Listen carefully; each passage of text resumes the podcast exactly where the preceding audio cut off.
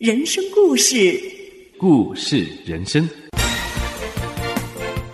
本期主要看点有：中风后的感恩感悟，他的恩手同在；外婆，你不是基督徒；父母信佛，我若信耶稣，是不孝吗？让我们与您一起探索人生，寻找出路。中信有声杂志。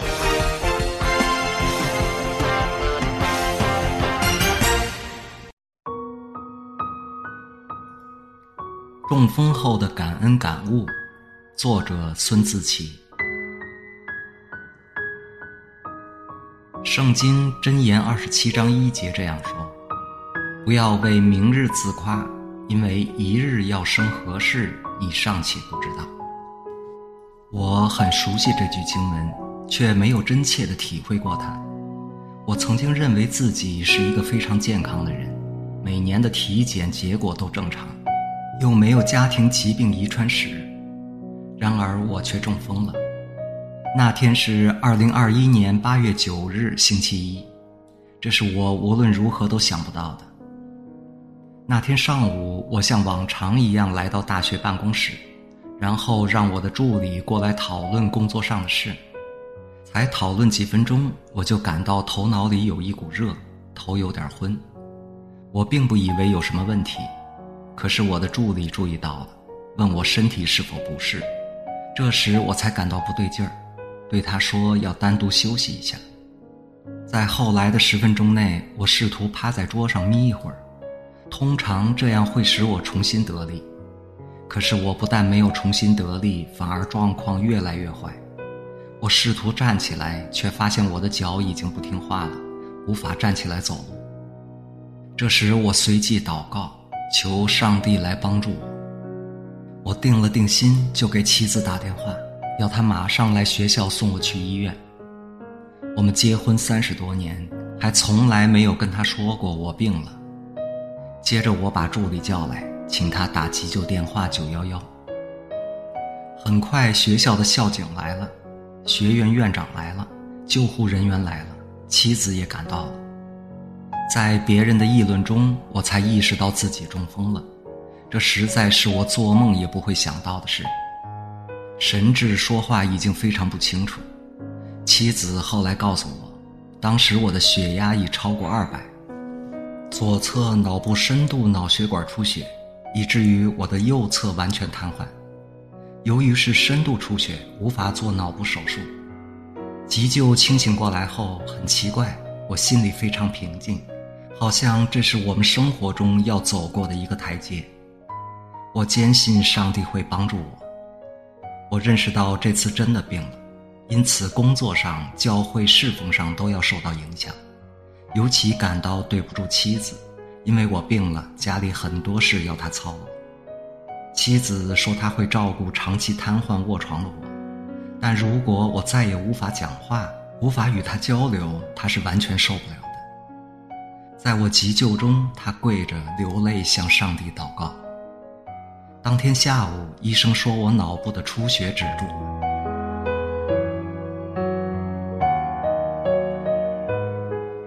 我开始了为期十八周的治疗，在急诊室一周，在康复医院两周，然后回家治疗十五周。治疗分三个方面：物理理疗、职业理疗、语言理疗。在整个治疗过程中，牧师和教会的弟兄姐妹给予了我极大的关怀，他们常常来看我，为我祷告，鼓励我。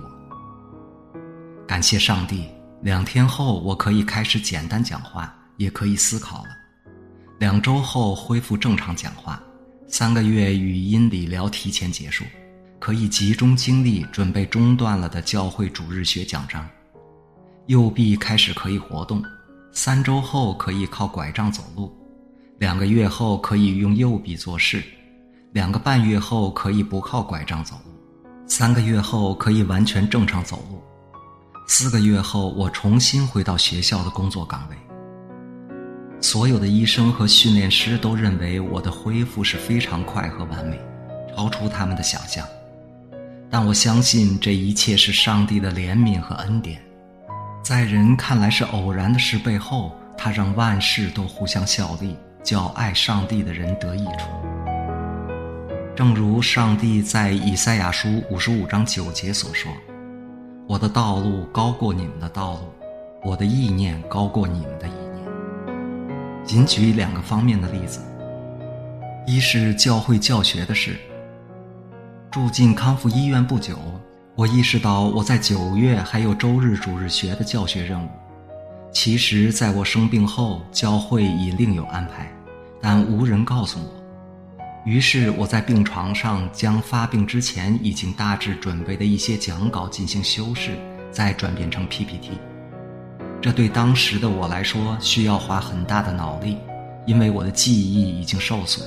脑中许多中英文字不能及时记起了，小时候学得很扎实的拼音拼法都忘记。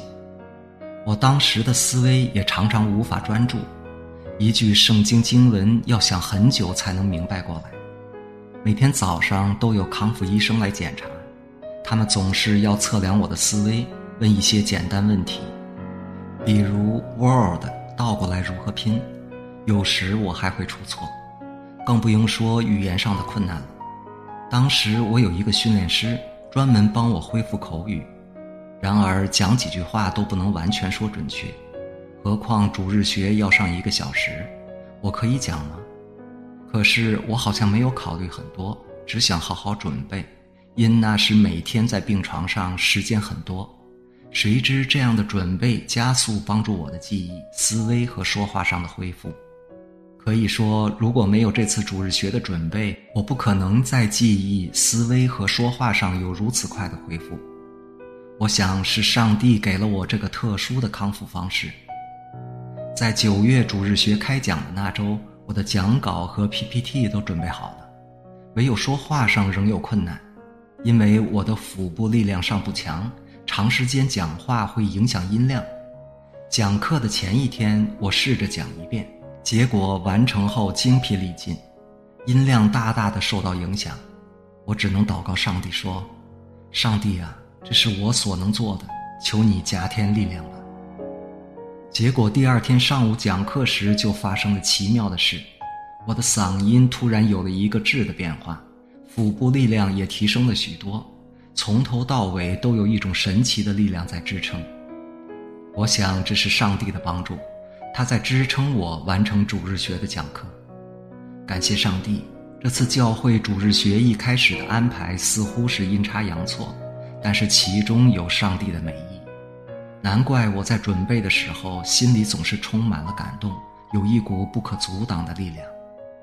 二是核磁共振检查的事，虽然我在各方面恢复得很快很好，医生仍然需要通过核磁共振来做详细的脑部检查。查看脑内恢复状况，于是医院与我预约核磁共振检查，可选日期居然是十一月二十四日下午五点。当我听到这个日期时，心里立刻为之一振，这是感恩节前夕。冥冥之中，我立刻感到这是上帝的安排。感恩节的前一天，我做了核磁共振检查，然后耐心等待结果。一周后，结果出来了。受损面积不是收缩，而是不存在了。脑出血已痊愈，既没有急性缺血，也没有其他实质异常病例增强等后遗症。脑科医生所担心的后遗症一个都没有出现，这真是非常好的检查报告。感谢上帝，我的脑科医生再也没有找我了。后来我有机会和我的家庭医生分享这个检查结果。他看了之后，连用了约十个形容词来评价这个报告，妙极了，太神了，令人惊奇的，难以置信的。感谢上帝，我能有这样的结果，完全是他的大能，一切荣耀归于上帝。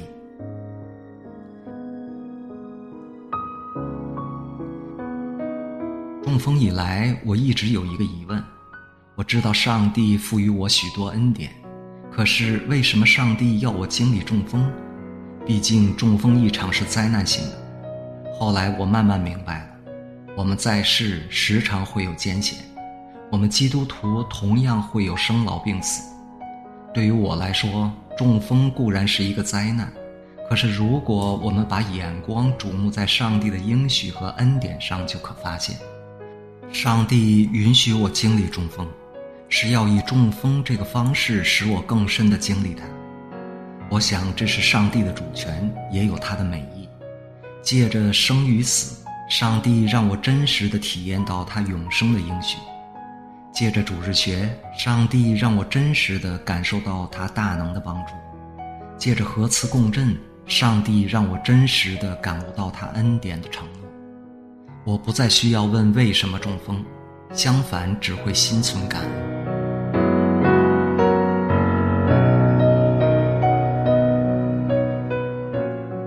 信主耶稣前是一个非常惧怕死亡的人，我害怕想到死。因为死亡意味着一切的消亡，但是信主后，我最大的改变之一是不再惧怕死亡。这次生病，我似乎经历了一次真正的考试，是我一生中离死亡最近的一次。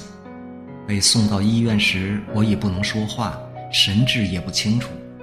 我当时想到，两年前我父亲去世的前几天也无法讲话，是不是我也将要死了？我问上帝，但一丁点恐慌都没有，心里很平静。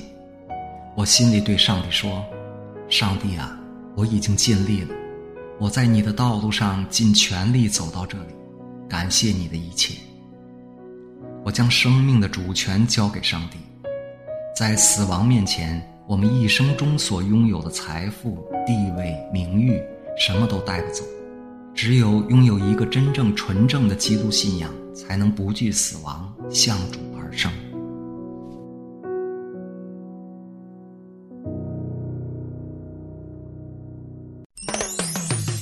让我们和您一起反省人生，剖析问题，并探索出路。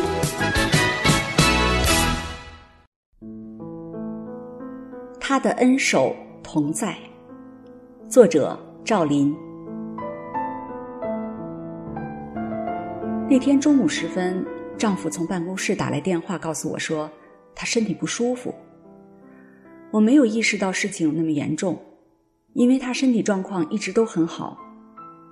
挂上电话，我立刻将家里的速效救心丸、丹参滴丸等药物带了过去。在快到他办公室的时候，我看见在楼道里已经站满了他的同事，而且神情都很凝重。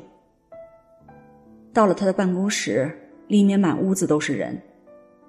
九幺幺的救护人员初步断定他是中风，立刻送到医院进行抢救。在急诊室里，他的血压已经高达两百毫米汞柱，因为是左侧颅内出血，所以在体征上显示的是右侧肢体功能丧失，口歪斜，语言表达能力逐渐含糊不清，直到完全不能说话。我拉着他的手，跪下祷告。牧师也及时的赶到，为他祷告。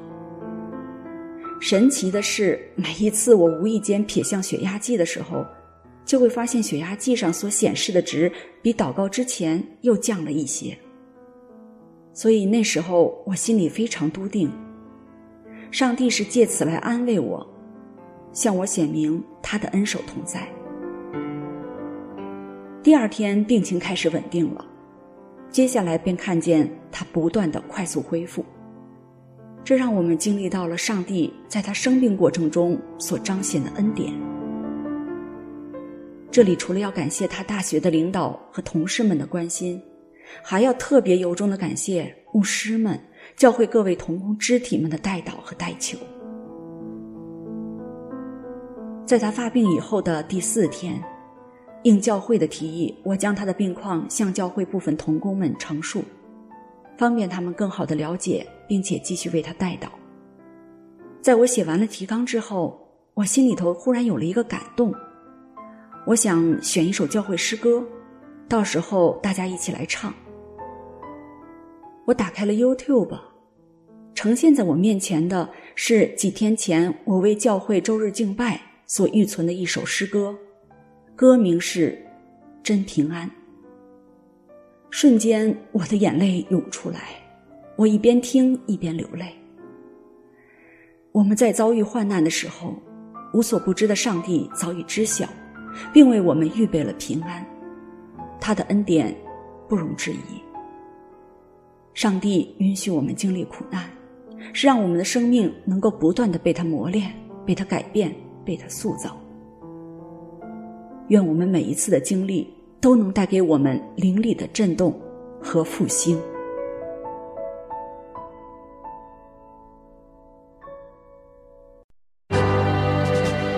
圣经罗马书五章七到八节这样说道：“为义人死是少有的，为好人死或有敢做。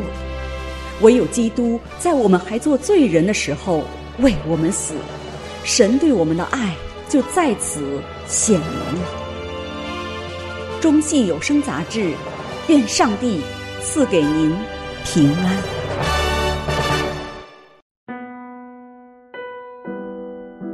外婆，您不是基督徒。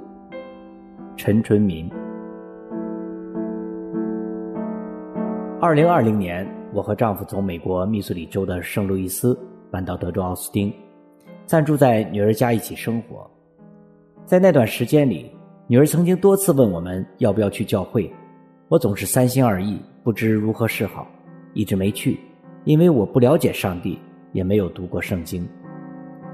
女儿一家信仰虔诚，学圣经很认真，特别是每次吃饭的时候一定要祷告。记得有一次吃饭祷告完了，我幼小的外孙突然对我说：“外婆，您不是基督徒。”我就开玩笑的问他：“为什么呀？”他说：“我从来没有见您去教会敬拜上帝呀。”我说：“外婆心里想着就好。”这件事之后，我心里确实想了好长一段时间。外孙那么小就对上帝认真执着、信赖和崇拜，我有什么理由那么固执？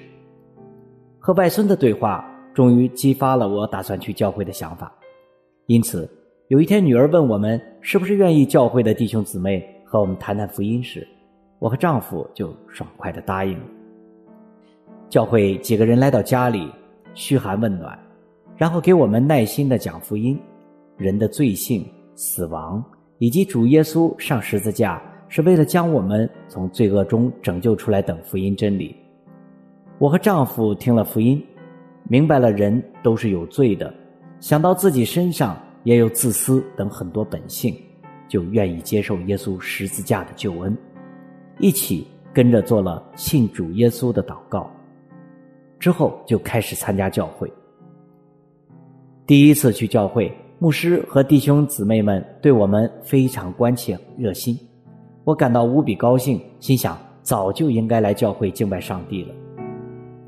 从此，我们在家里也开始读圣经，了解圣经中创世纪的主要内容，相信宇宙间有一位全能、公义、慈爱、信实、大能的上帝，是天地万有的创造者，是天地间唯一的真神。亚当和夏娃犯罪后，罪性代代遗传，死亡无人能免。上帝的儿子来到人间，用极大的牺牲救赎我们脱离死亡。我们越学圣经，真是越感恩。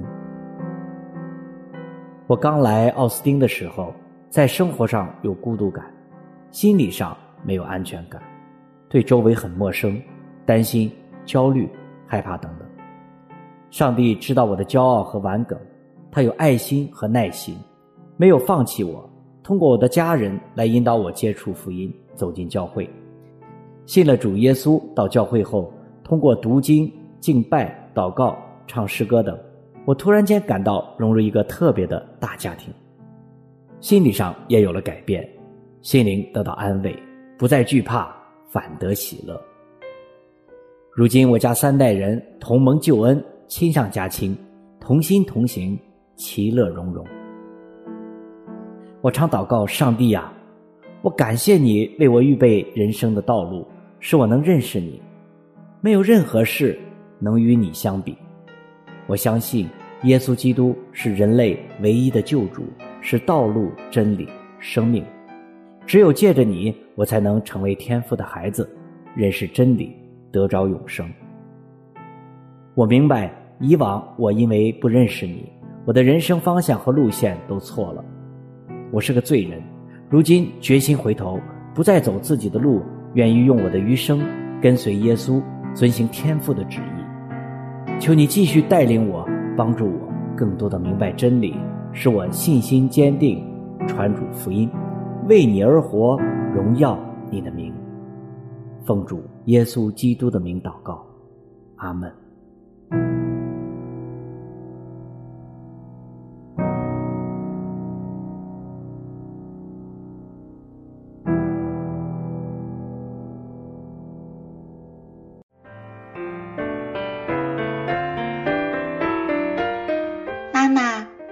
世界上会有这么多不同颜色、不同香气、美丽的花儿呢？孩子，因为当上帝创造万有的时候，他就把他的荣耀藏在每一朵花里了。你还记得妈妈教你唱过一首歌吗？是关于花的。嗯，当然记得啦，我现在还可以唱呢。野地的花儿穿着美丽的衣裳，天空的鸟儿从来不为生活忙，慈爱的天父天天都看顾，他更爱世上人，为他们预备永生的路。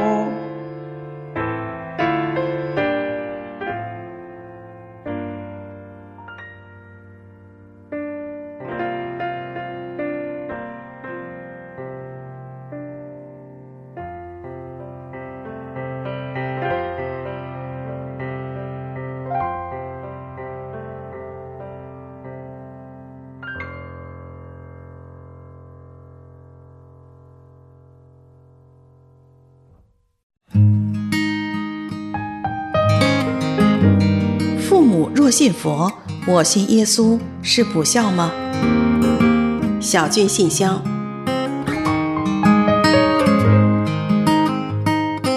亲爱的小军，我最近认识了一位大学教授，他是基督徒，总是给我讲福音。但是我的父母都是佛教徒，而且还在家中设了一个佛堂。我听那位教授传讲的福音，心中也十分的感动，想信耶稣。但是，一想到非常爱我，一直想让我信佛的父母，如果知道我信耶稣，会非常的失望和生气，会骂我是不孝之子，心中就有很多的担忧。我若信耶稣，担心以后怎么和父母相处呢？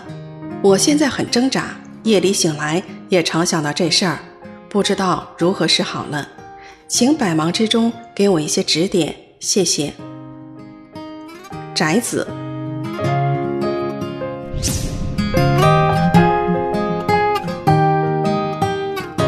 亲爱的宅子，谢谢你的来信。你听了福音后，想要信耶稣，表明圣灵在你心中动工，吸引你，要带领你进入唯有主耶稣基督才能带给你的永生之道。你爱你的父母。不想因为信耶稣让他们伤心，更不想因为信仰的原因而破坏了你们之间的美好关系。你的担心是很自然的，这的确是一件需要认真对待的事情。那么，面对虔诚信佛的父母亲，你该怎么办呢？因为缺少对你父母和你的详尽了解，我恳求上帝赐给我智慧，给你提供这样一些建议，希望对你有所帮助。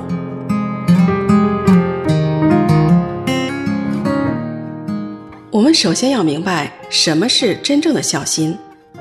中国传统中“百善孝为先”，不知你是否知道，上帝也特别看重人的孝心。他在圣经中反复教导这一点：要孝敬父母，使你得福，在世长寿。这是第一条带应许的诫命。孝当然包括听从父母，但是传统意义上的百依百顺未必就是真孝。孝心的核心是尊重、关爱和帮助。关爱和帮助父母，不仅是他们今生的生活、身体和心理需要，还有一个最重要的孝心，很多人都做不到，就是关心他们的灵魂和永生。因为很多人自己的永生问题都没有解决，父母到了一定的年龄，吃和用都很少，尤其是年纪大了，更直接的面对死亡问题，这不正是你有一天最担心的事儿吗？大学教授把福音传给你，希望你已经知道福音是什么。福音有两个重点，主耶稣的门徒保罗做了概括。我当日所领受又传给你们的，第一就是基督照圣经所说，为我们的罪死了，而且埋葬了，又照圣经所说的第三天复活了。这怎么是我们的福音呢？因为人人都有两个自己解决不了的人生困局，一个是罪，另外一个就是死。罪是死的因，死是罪的工价。解决死，先要解决罪。所以，上帝的独生子耶稣舍弃天上的尊荣来到世上，为代赎我们的死罪而甘愿被钉在十字架上，第三天复活，战胜了死亡。死而复生的主耶稣应许，凡信他的不至灭亡，反得永生。所以，这福音是解决人生命意义的最根本问题，与上帝恢复美好关系，罪被赦免，并得他所赐的永生。这样的福气还有什么可以与之相提并论的呢？你的父母还不明白福音对他们是多么的宝贵，你若先信了，也会帮助你父母家人找到一条紧急的通道，一步一步引导他们走出人生的死胡同，认识上帝，在主耶稣的救恩中得蒙救赎，有永生的盼望。上帝及其永生是最有价值、永恒的。没有任何事物能比得上的珍贵礼物。如此，你对父母不是尽了最好的孝道了吗？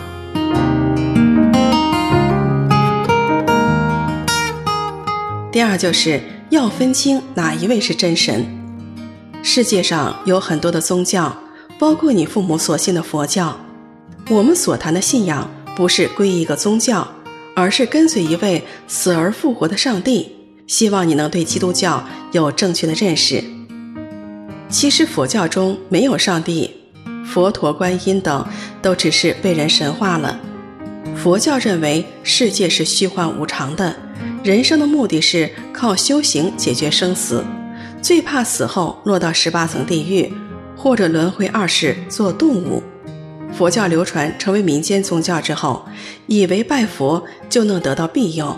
这是一个很大的误解，他们所拜的不过是人手所造的偶像，有口却不能言，有眼却不能看，有耳却不能听，有鼻却不能闻，有手却不能摸，有脚却不能走，有喉咙也不能出声。造他的要和他一样，凡靠他的也要如此。拜偶像实际上就是拜魔鬼。是为上帝所憎恶的重罪，这些木石雕刻品根本不可能爱我们，更不能救赎我们。本身自身难保，坏了靠人修，倒了靠人扶，又怎么能保佑人呢？在佛经中，佛也承认他的能力非常有限。到了末法时代，他只能眼睁睁地看着魔鬼兴风作浪而无可奈何的哭泣。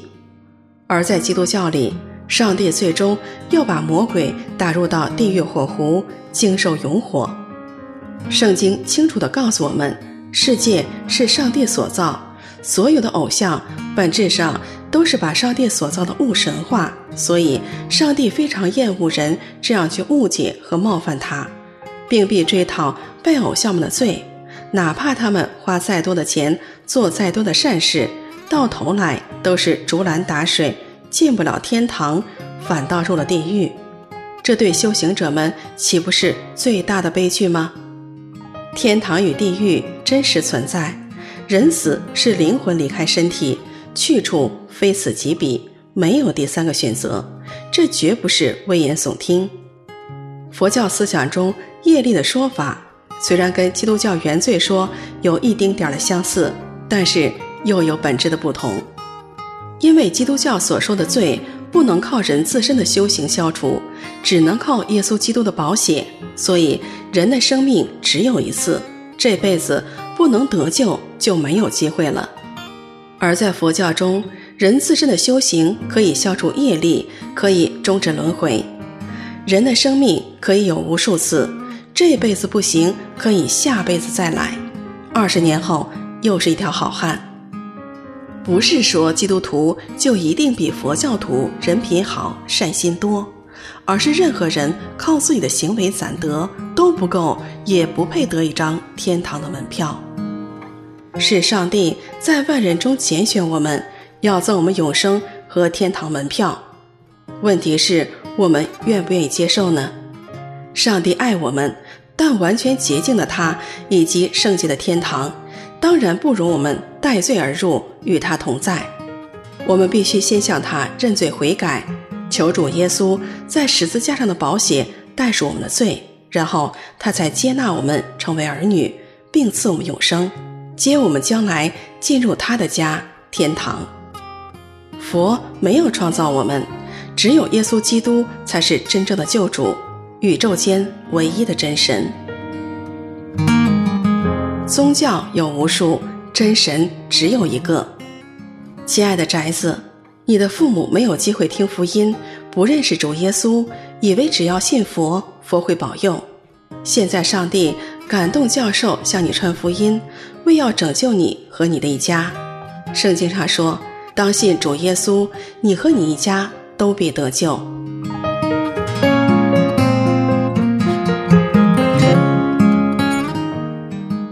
最后一点是做好当下要做的事，自己先要得救被改变。全家蒙福的先决条件是你自己先得主耶稣的救恩。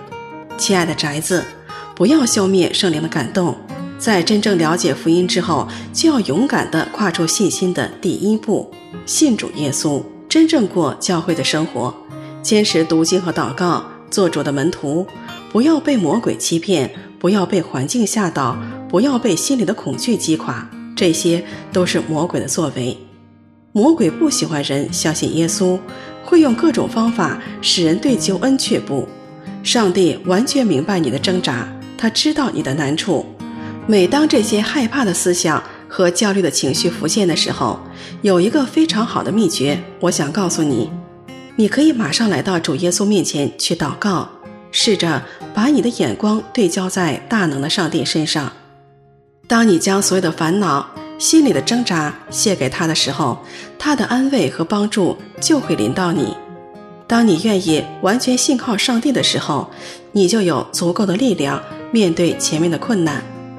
这位全知全能的上帝要为你开路，成为你的保护。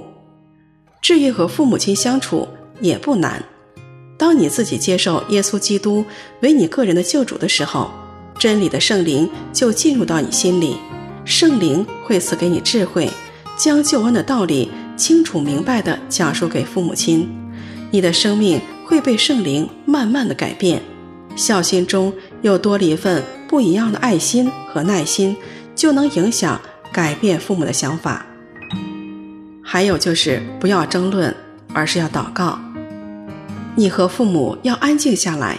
我想你需要给父母一些缓冲，求主赐合适的机会、合一的话题，用温柔的方式引入福音。但不要和父母去辩论他们的佛教，不要试图通过自己的聪明来改变他们。只要恒切为父母祷告就行，让上帝来做工。时候到了，可邀请那位教授或者是教会的牧者一起到家中，把基督信仰和佛教。做比较分析，你可以把圣经中有关拜偶像的经文找出来，最终要让他们明白拜偶像是上帝眼中的大罪。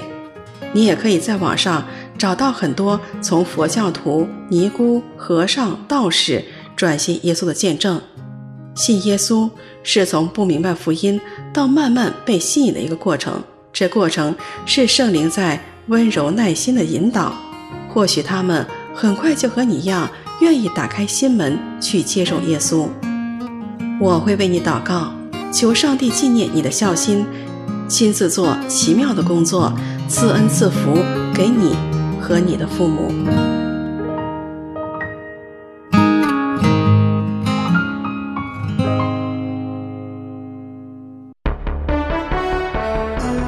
中信生命杂志。与您一起探索人生，剖析问题，寻找出路。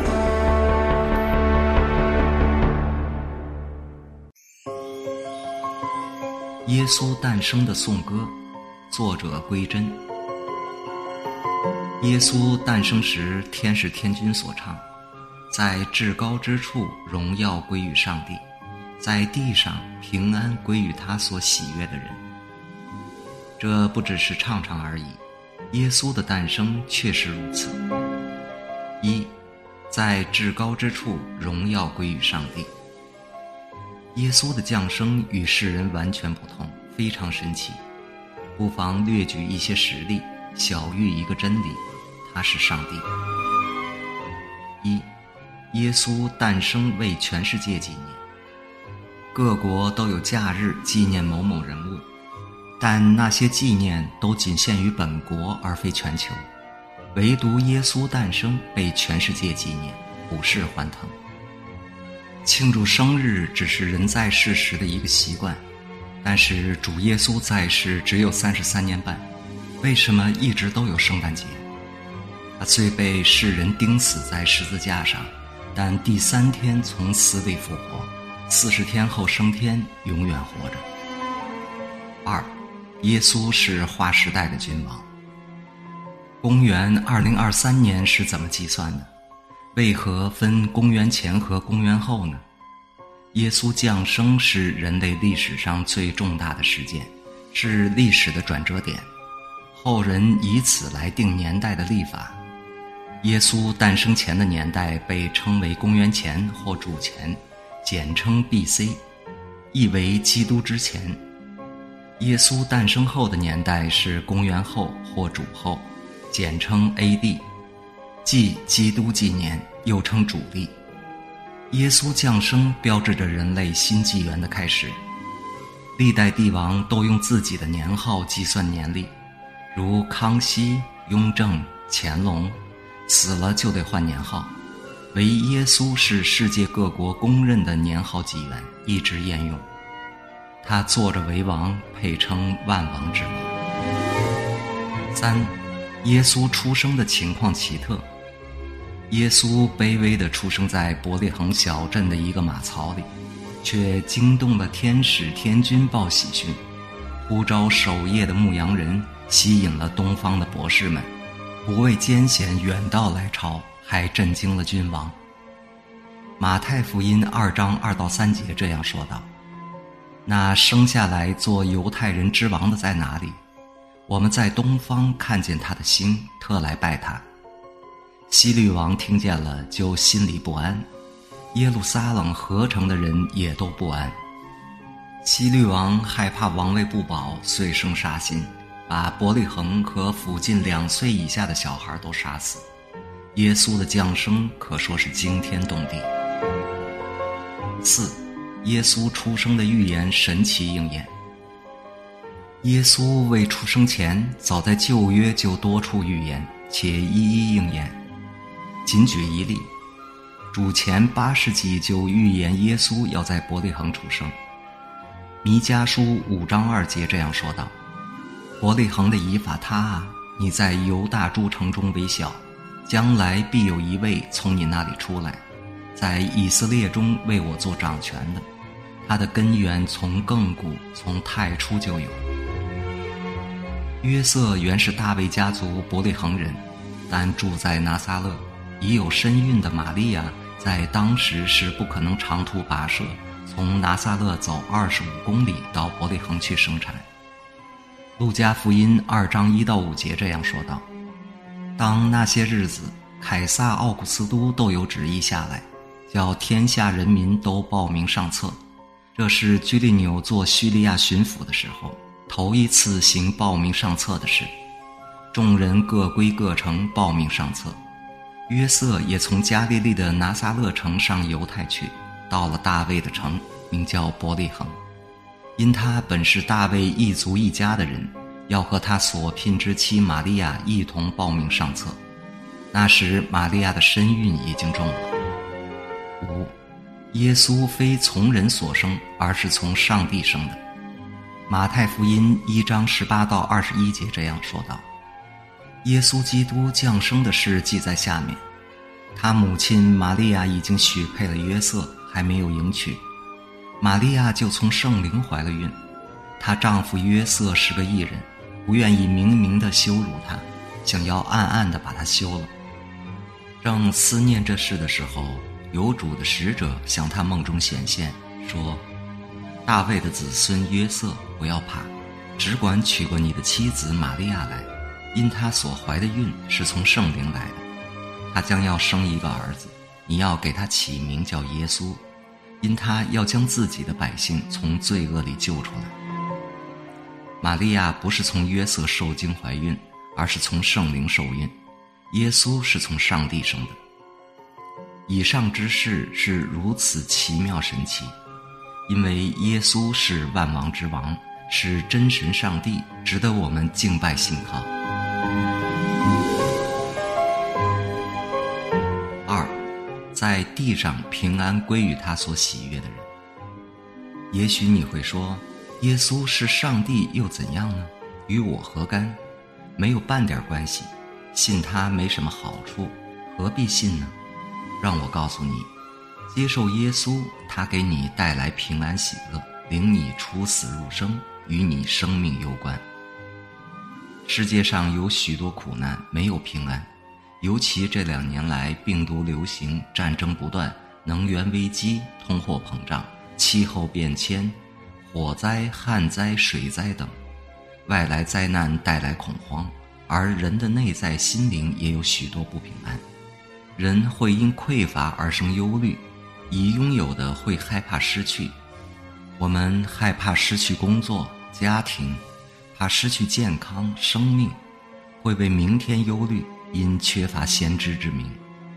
我们会害怕失败犯错，因为缺乏智慧分辨是非对错，没有标准决定正邪善恶，会害怕死亡。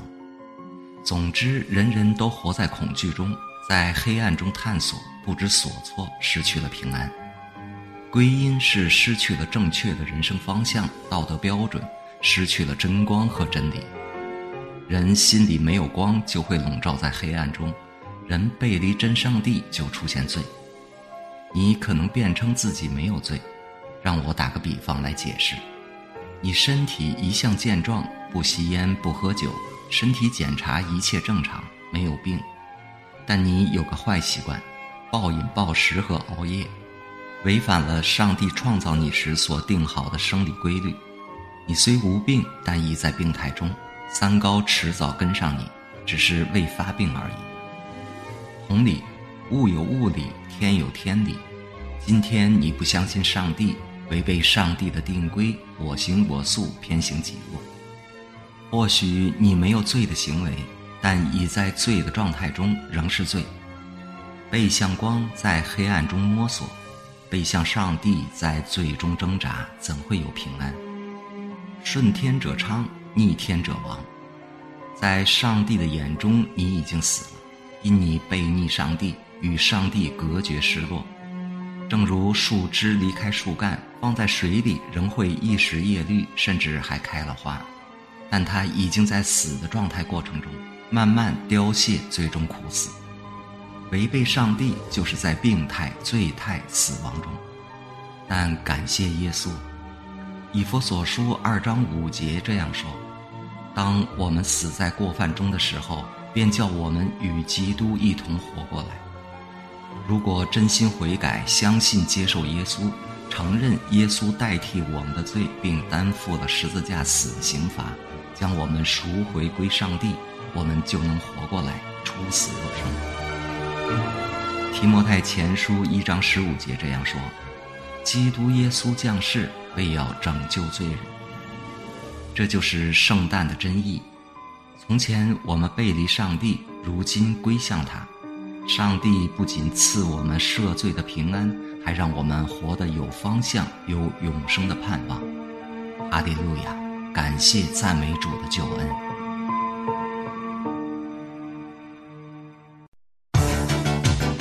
圣经约翰福音二十一章二十五节这样说道：“耶稣所行的，还有许多其他的事，如果都一一写下来，所要写成的书，我想就是这个世界也容不下。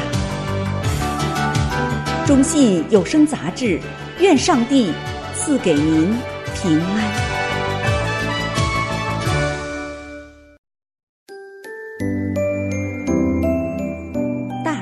信息，作者颜慧来。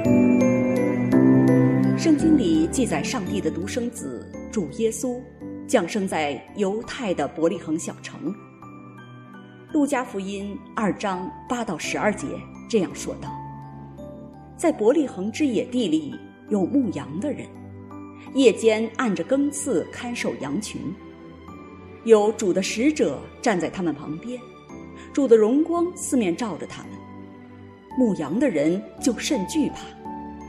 那天使对他们说：“不要惧怕，我报给你们大喜的信息是关乎万民的，因今天在大卫的城里为你们生了救主，就是。”主基督，你们要看见一个婴孩包着布卧在马槽里，那就是记号。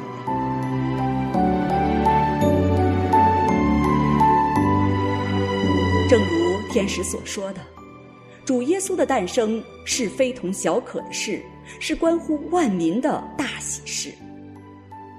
圣经里记载着，耶稣三十岁开始传道。他曾经对在犹太会堂里聚集崇拜听到的会众们宣读了旧约以赛亚书六十一章一到二节的内容。他说：“主耶和华的灵在我身上，因为耶和华用高高我，叫我传好信息给谦卑的人，差遣我医好伤心的人，报告被掳的得释放，被囚的出监牢。”报告耶和华的恩典。当时耶稣明确地宣布说：“今天这经应验在你们耳中。”耶稣通过引用这段旧约中的预言，表明了他降生的目的和任务，那就是要来拯救人类。圣经告诉我们，人类从始祖亚当、夏娃犯罪以后，世世代代的人。都是罪人，受罪的辖制，做罪的奴仆，没有真正的自由。正如以赛亚书和罗马书里所说的，我们都如羊走迷，个人偏行己路，没有一人，连一个也没有。每个人的罪都带来最后的死亡。希伯来书九章二十七节里清楚地说道。死后且有审判，人陷在罪中，无法除罪，无法自救，无法逃避死亡，怎么办？上帝爱世人，他差遣他的独生子耶稣降生，做全人类的救主，在十字架上做替罪的羔羊，使悔改信他的人罪得赦免，并得到他所赐的永生。他为人们指引了一条人生的道路，使我们的人生与上帝联系在一起，从而有了方向，有了目标，有了正道，有了意义。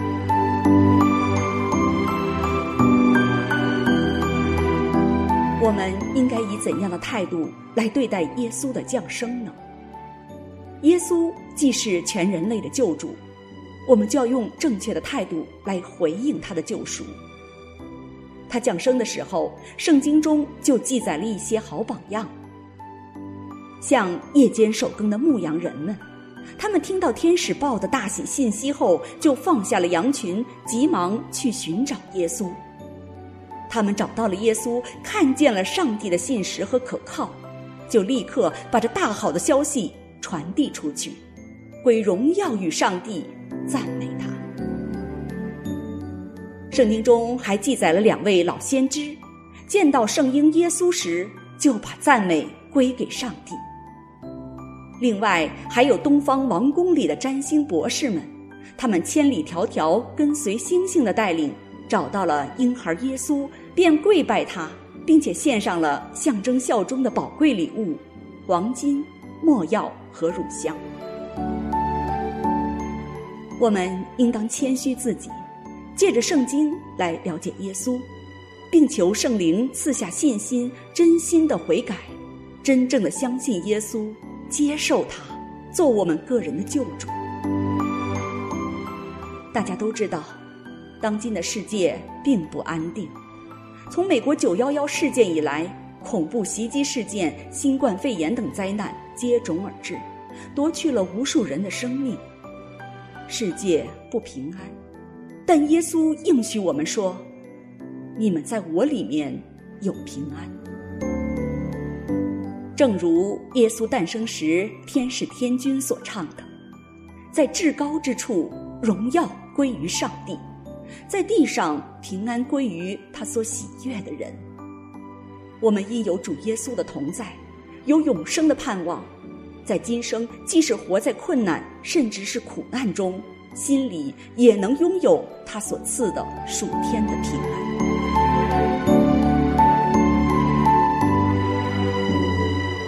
我们应该如何庆祝圣诞节呢？圣诞节是西方国家乃至东方许多国家的重要节日。圣经里并没有提到耶稣诞生的具体日期，但是耶稣诞生的事是历史的事实。许多人只知道圣诞是个节日，可以到教会欣赏圣诞音乐，听耶稣降生的故事，参加舞会，买东西，遇到亲友的时候说声圣诞快乐等等。可是圣诞节的真正意义和价值就是这些吗？耶稣诞生为人类付上了极重的代价，正像圣经里所说的：“因他本有上帝的形象，却不以自己与上帝同等为强夺的，反倒虚己，取了奴仆的形象，成为人的样式。既有人的样子，就自己卑微，存心顺服，以至于死。”且死在十字架上，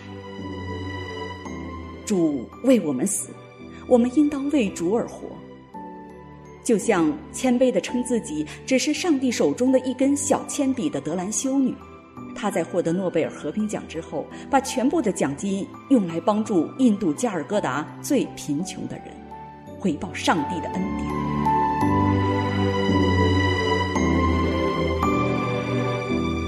圣诞节就是要传扬救主耶稣基督的大喜讯息。天使报佳音，牧羊人传喜信，听到这大喜信的人就奔走相告。这个大好的信息已经传了两千多年，今天仍要继续传这个好消息。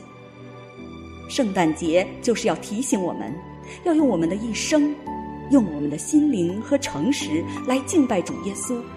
纪念他，传扬他，普世欢腾，万民同庆，人人喜乐，处处欢歌。他是救主基督，是万王之王，万主之主。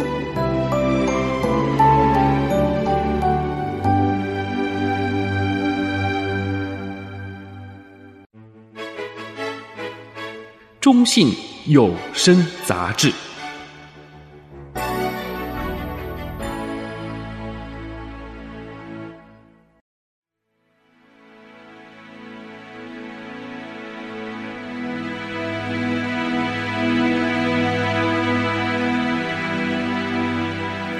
多么有福！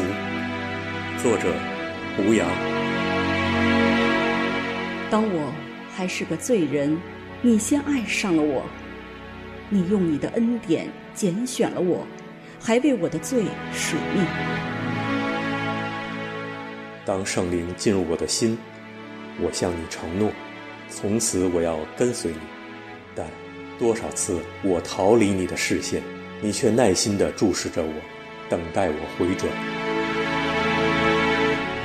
当我不能原谅自己，你说忧伤痛悔的心，你必不轻看；枯湿的枕头，你怜悯的手为我暖干；生离死别的心碎，你拖着我，赐给我天国的平安。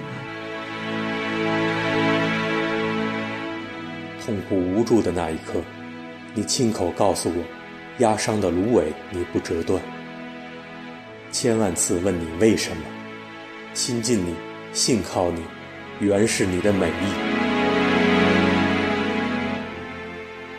清晨，你用朝霞唤醒我；晚上，你用月亮哄我入眠。你在前方引领我，又在周边呵护我。花花世界，敢奈我如何？死亡不再使我恐惧，你复活的大能是我的确据。看世间，公义缺失，令黑白颠倒，死人心，道德沦丧，至无底深渊。主耶稣，你的审判何时来到？虽无人知晓，但警醒是你的命令和忠告。有人靠车，有人靠马。我要靠耶和华的话，重新站立在此地。主耶稣啊，我是多么有福，盼望你早日再来到。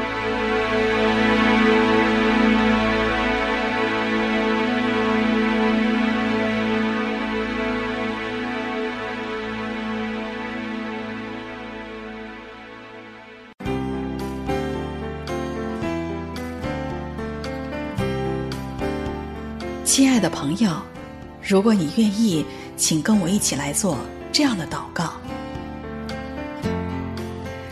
天父上帝，我从心里承认你是独一真神，你爱人类，曾经差遣你的独生爱子耶稣基督降世代罪，为我们钉死在十字架上，第三日复活，救我们脱离罪和死的权势。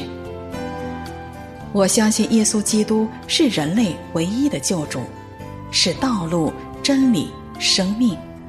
只有借着他，我才可以回到你那里，认识真理，得着永生。我明白以往我因不认识你，我的人生方向和路线都错了。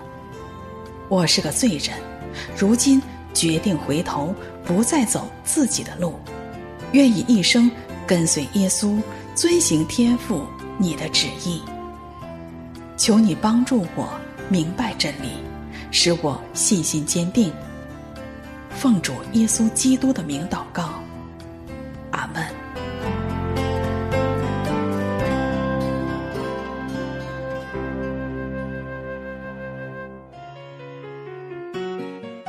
您若做了以上祷告，或想更多的认识耶稣。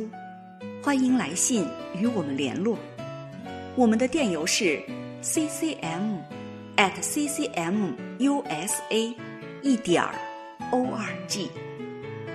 愿主耶稣赐平安给您。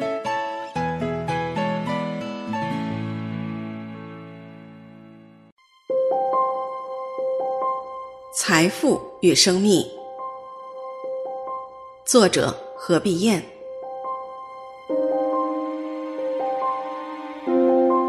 亚历山大曾经是世上最伟大的君王，更是一位军事天才。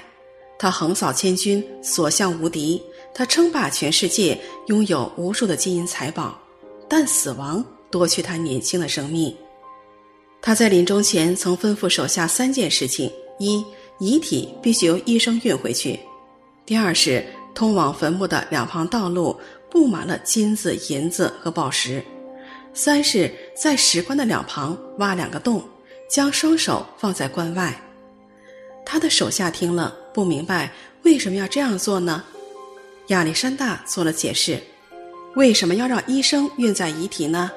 他要让世人知道，医生不能医治人所有的病，面对死亡，医生也是无能为力的。为什么要在通往坟墓的两旁布满了金银宝石呢？他要世人知道。他一生所积蓄的财宝，并不能延长他的生命。面对死亡，财富是没有用的。为什么要在石棺的两旁开洞，伸出两只手呢？他要让世人知道，他空着手来到世上，也是空着手离开世界的。无论人类的医学有多么的先进发达，人拥有的财富多么的丰富，但在死亡面前，这一切都显得是黯然失色。在我们的现实生活中，有的人虽然拥有很多的财富，却无法享用；有的人好不容易赚得了财富，却落入到别人的手中；有的人虽然守着大量的财富，却终日惶恐不安；甚至有的人财富还没有得到，反而是把性命给丢了。上帝的儿子主耶稣曾说：“人若赚得全世界，赔上自己的生命，有什么益处呢？人还能拿什么换生命呢？”这个提醒就是，生命是最宝贵的，就是用全世界也不能换一个生命。当然，这生命不等于是寿命，而是上帝应许要赐给我们的永生。可惜的是，我们许多人的眼里只有钱财和利益。看不见永生。我们人人都有罪，但免不了罪的恶果——死亡。是主耶稣在十字架上为我们做替罪的羔羊，又从死里复活，然后向世人宣告：“复活在我，生命也在我。信我的人虽然死了，也必复活。”他就应许我们与他一同复活，将来一同坐在天上。这是何等大的恩典！和福气，耶稣他是生命之主，他是复活之主，他是喜乐之泉，他是活水之源。如果在我们的生命中没有耶稣，即使我们的地位再高，权势再大，财富再多，知识学问再渊博，当死亡临近的时候，这一切都不能救我们，剩下的只有灭亡。所以，我们缺的不是金钱物质，缺的。乃是生命。圣经上说：“人有了上帝的儿子，就有生命；没有上帝的儿子，就没有生命。”可悲的是，人都近视，宁可用短暂的生命去换取金钱，也不肯悔改，回转到上帝的面前，得那永恒的生命。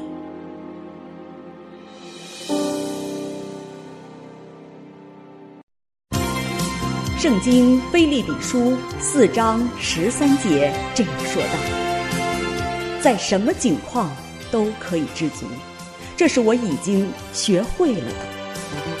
我知道怎样处卑贱，也知道怎样处丰富，或饱足，或饥饿，或有余，或缺乏，随事随在，我都得了秘诀。我靠着那加给我力量的。”凡事都能做。中信有声杂志，愿上帝赐给您平安。不嫌渺小，作者白衣。全球人口破八十亿，不知不觉，我们个体的比例已从过去的六十亿分之一、七十亿分之一，即降至今天的八十亿分之一。如果把地球历来每一个人，包括已经逝去的，全计算在内，我们个体的比例是多少亿分之一？若人类依旧生生不息，会不会在遥远的未来，我们个体的存在将等于零？其实何止个体，何止在漫长遥远的未来？圣经早就明说，以赛亚书四十章十七节告诉我们。万民在他面前好像虚无，被他看为不及虚无，乃为虚空。可叹多少人不但没有察觉自己的渺小，反盲目崇拜并尾随社会上的所谓精英、权贵，讥讽上帝和信上帝的人，却不知道自己在精英眼里只不过是草民、蚁民，是应当被削减的低端人口。上帝看我们渺小，却不嫌弃。马太福音九章十二节到十三节告诉我们，耶稣基督说：“康健的人用不着医生，有病的人才用得着。”经上说：“我喜爱怜悯，不喜爱祭祀。”这句话的意思，你们且去揣摩。我来本不是招义人，乃是招罪人。正因为我们渺小。上帝才赋予我们生命的价值和做他儿女尊贵的地位，正因为人生短促，去如朝露，耶稣基督才降世救赎，叫一切信他的不至灭亡，反得永生。朋友，不要跟随世人，而要跟随爱你的耶稣基督。亲爱的朋友，感谢您收听中信有声杂志，让我们一起来向赐生命的主呼求。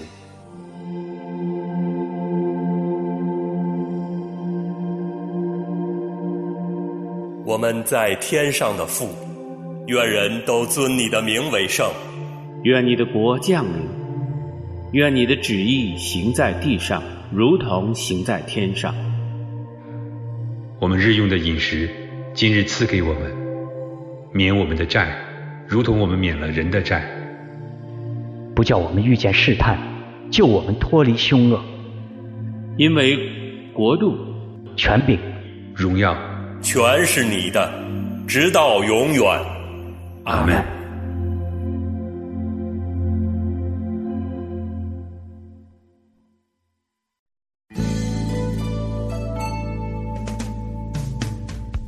亲爱的朋友，谢谢您收听中信有声杂志。我们期待您给予我们宝贵的意见，同时我们也愿意为您祷告。可以透过电邮与我们联系。我们的电邮是 ccm at ccmusa 点 org。愿主耶稣赐给您平安。